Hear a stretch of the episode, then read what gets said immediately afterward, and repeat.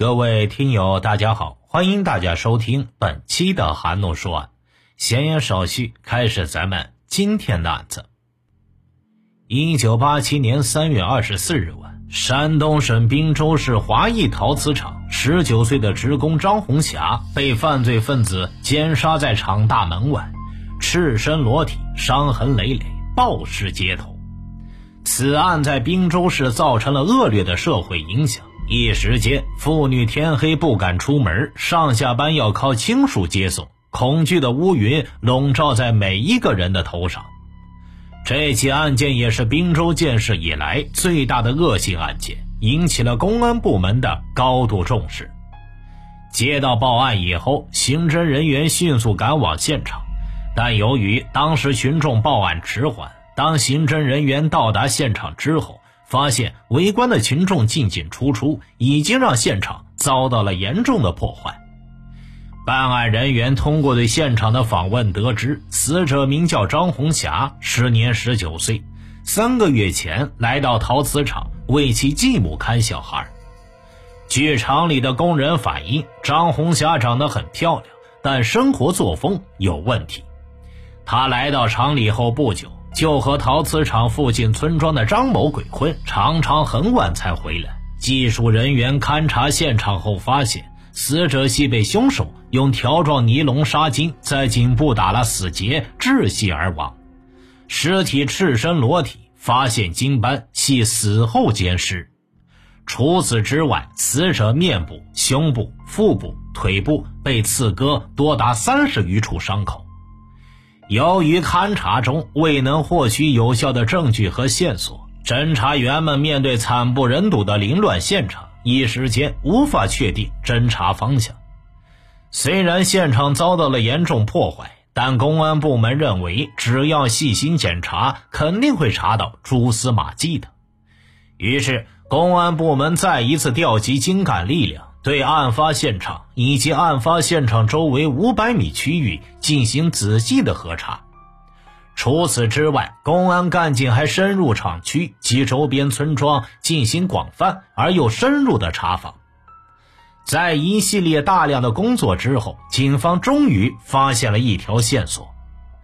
在案发当天晚上八点左右，张红霞的恋人张某在送张红霞回厂里时，大门已经上锁。随后，张某因家中要卸车，就被人叫走了，留下张红霞一个人在大门口。八点三十左右，张某再一次回到厂大门口的时候，张红霞已经不见了。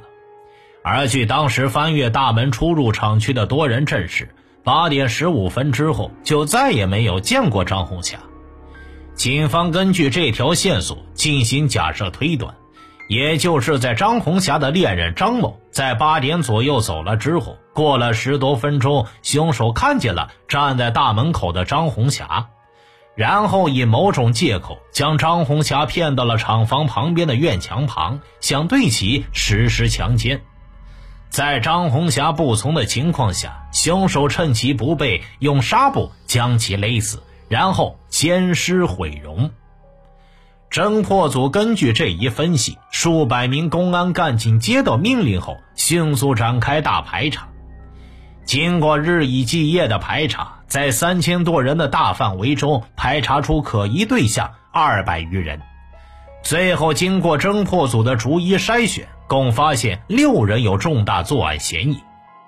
经过血型检测、案发时间排除以及相关人证的证述。最终确定，陶瓷厂门口饭店的职工李某有重大作案嫌疑。经警方调查，张红霞生前与李某关系密切，李某经常会腾出自己的宿舍让给张红霞与恋人厮混。他不仅有一把丢失的水果刀，还有人作证说，在案发时间内，李某就在案发现场不远的饭店值班。而李某却说，八点前他就已经睡觉了。除此之外，最重要的一点，尸体上发现精斑的血型也与李某一样，种种迹象都在表明李某有着重大作案嫌疑。侦破组将李某作为重大嫌疑人进行重点调查，但是随着调查的深入，办案人员却没有找到进一步的证据确认他就是凶手。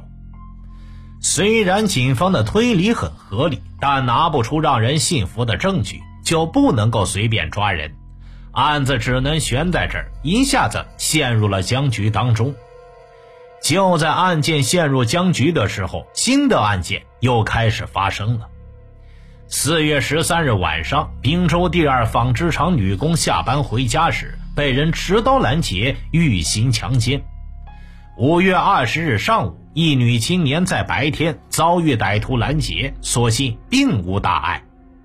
此时的重大嫌疑人李某正在警方的严密监控之下，他完全不具备作案的条件。难道李某真的不是杀人者？而就在这时，两名陶瓷厂的工人反映，在张红霞被害的八点三十分左右，看到一个骑着自行车、穿着大小衣的人在现场南边的小路上往返着。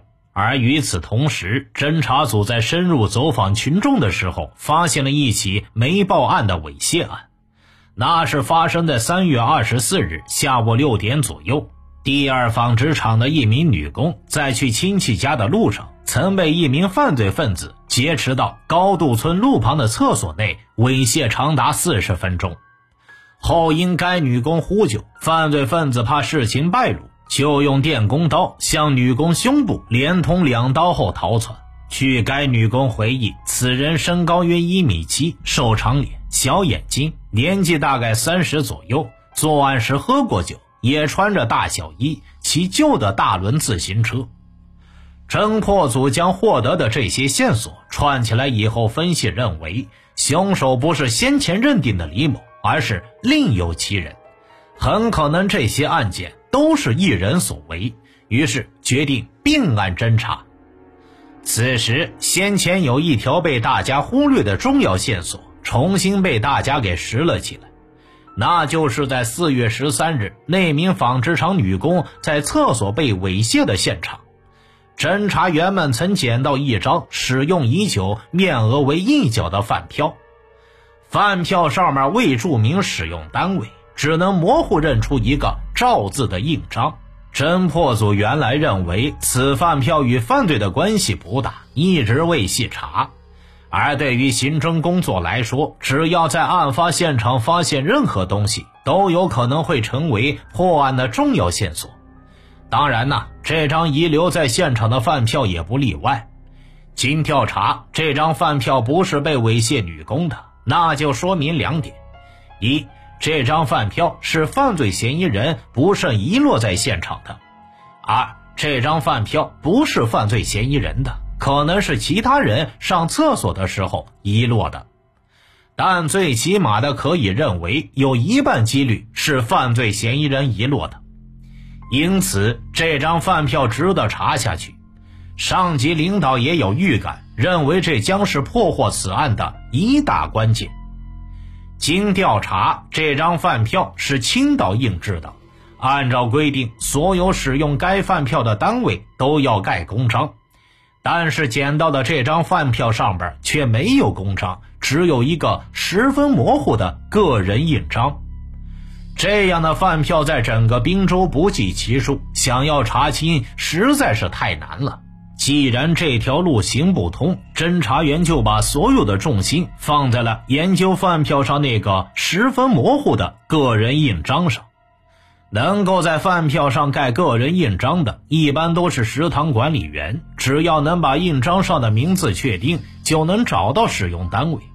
能找到使用单位，就能进一步缩小犯罪嫌疑人的排查范围。很快，省公安厅的技术人员通过技术手段，发现印章的第三个字是“恩”字，再加上上面可以辨认出来的姓氏赵。一个不太明显的名字就出现了，赵某恩。这个名字还不能被完全确认出来，但最起码已经有一大半的线索。公安部门迅速派出警力，对滨州市的五百多个单位逐一调查，查找赵某恩。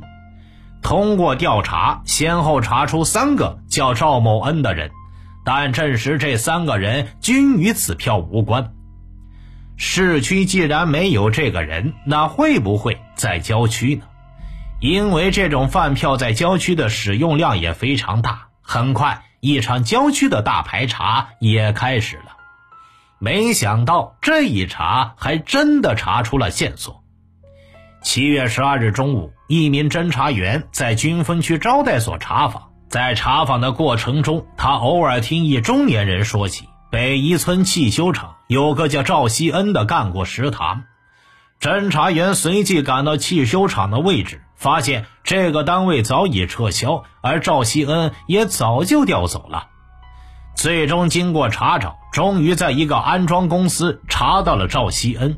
饭票的使用单位终于被查到了。经调查，这个企业属于一个乡办小企业，职工大多都是从农村郊区招来的临时工，流动性很大。经统计，在三月到五月份案发期间上班的员工有五十余人。办案人员随即对这五十多人逐一进行排查，最终查出有三人上下班经过这几起案件的案发地点。根据受害人提供的体貌特征、形态、神态等情况，最终确定了有两人有重大作案嫌疑。警方随即对这二人进行调查，其中一人被排除嫌疑，而另一个叫周鲁昌的人嫌疑却很大。因为这个周鲁昌啊，不管是身高、长相、穿着，还是他的交通工具，都与被害人们描述的特征很相似。办案人员迅速对这个周鲁昌进行深入而又秘密的调查。根据调查，周鲁昌时年三十岁，有两儿一女。按说呀，这是一个很美满的家庭，但此人却道德败坏，经常调戏妇女。除此之外，他还特别喜欢喝酒，喝酒之后就喜欢闹事儿，经常骑着自行车故意去撞女青年的自行车。吵起架来就下流的对妇女们动手动脚，在调查中，办案人员还发现了周鲁昌曾有过强奸妇女未遂的事情发生。通过以上的线索，周鲁昌的嫌疑越来越大，于是警方开始了进一步调查。在三月二十四日，也就是张红霞在厂门口被奸杀的那一天，周鲁昌的行动轨迹是什么呢？据查，三月二十四日当天下午，因刮过大风，公司职工放假半天。周鲁昌去了一个朋友家喝酒，下午五点多钟才出来，骑了一辆旧的大轮自行车，衣着和黄挎包等均与三月二十四日下午六点左右被猥亵的那名纺织厂女工提供的情况相吻合。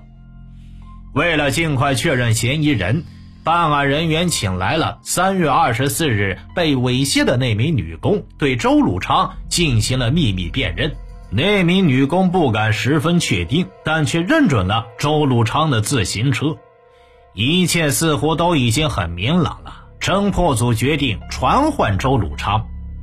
七月二十八日，当周鲁昌被带到审讯室里以后，不管警方如何询问，他都百般抵赖，拒不交代。但在充足的证据面前，他又不得不低下了头，交代了三月二十四日下午六点和四月十三日发生的两起案件，皆是他所为。但对于三月二十四日晚上八点多张红霞被杀害于大门口的这起案件，他坚决否认。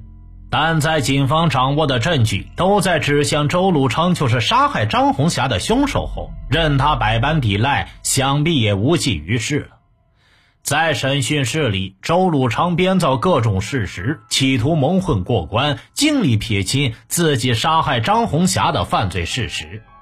但证据却显示：一八点十五分左右，他正好路过陶瓷厂，其体貌特征与厂里的两名工人在张红霞被害前后发现的那个人基本相符合；二他用的电工刀与尸体被刺割的窗口相吻合。三，经过血型化验，周鲁昌为 B 型，而从现场提取到的精斑里化验出了 A、B 两种血型。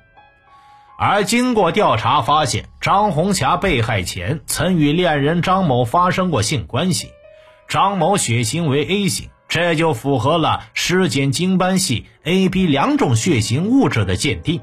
四，据周鲁昌妻子反映，周鲁昌于二十四日晚上九点多回家后，曾洗过自己的刀子。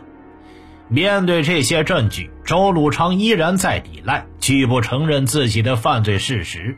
但对于警方提供的证据，每一条他都难以自圆其说。最终，经过三个小时的心理战，周鲁昌终于熬不住，全部招了。原来呀，在三月二十四日下午六点左右，他因个人身体原因，在强奸纺织厂女工未遂后逃跑。逃跑的过程中，路过陶瓷厂门口，发现被害人张红霞正站在那里。周鲁昌见她长得漂亮。于是歹心又起，周鲁昌见张红霞进不去厂门，就凑上去骗她说旁边有一家饭店，有个小巷子可以进厂。张红霞信以为真，就跟着他一块儿往饭店那边走。当走到饭店门前时，周鲁昌突然搂住了她的脖子。张红霞惊惧之下，正要大喊。周鲁昌见状，猛然抓住他脖子上的尼龙纱巾，紧紧勒住了他的脖子，勒了好一会儿。见张红霞没有了气息，周鲁昌又对其进行奸尸。之后，他又掏出刀子，在张红霞的脸部、胸部、腹部等处乱割乱扎，残忍至极。根据周鲁昌的供述，警方又在他家里搜出了带血迹的线手套一双。经鉴定，手套上的血迹与张红霞的血型完全一致。除此之外，警方还在他的家里搜出了张红霞的三节扣表带。经鉴定，表带上的纤维与张红霞内衣纤维成分、颜色都完全相同。至此，这场历时近半年之久的艰苦会战终于大获全胜，所有真相到此也都大白了。很快。周鲁昌因抢劫、强奸、杀人等罪行被依法判处死刑。法网恢恢，疏而不漏。一句话，想要人不知，除非己莫为。敢于挑战法律的底线，而得到的必将是法律的严惩。听大案要案，观百态人生，欢迎留言、转发、点赞。我是说书人韩诺，关注我，了解更多精彩大案。好了，这个案子就为大家播讲完毕了，咱们下期再见。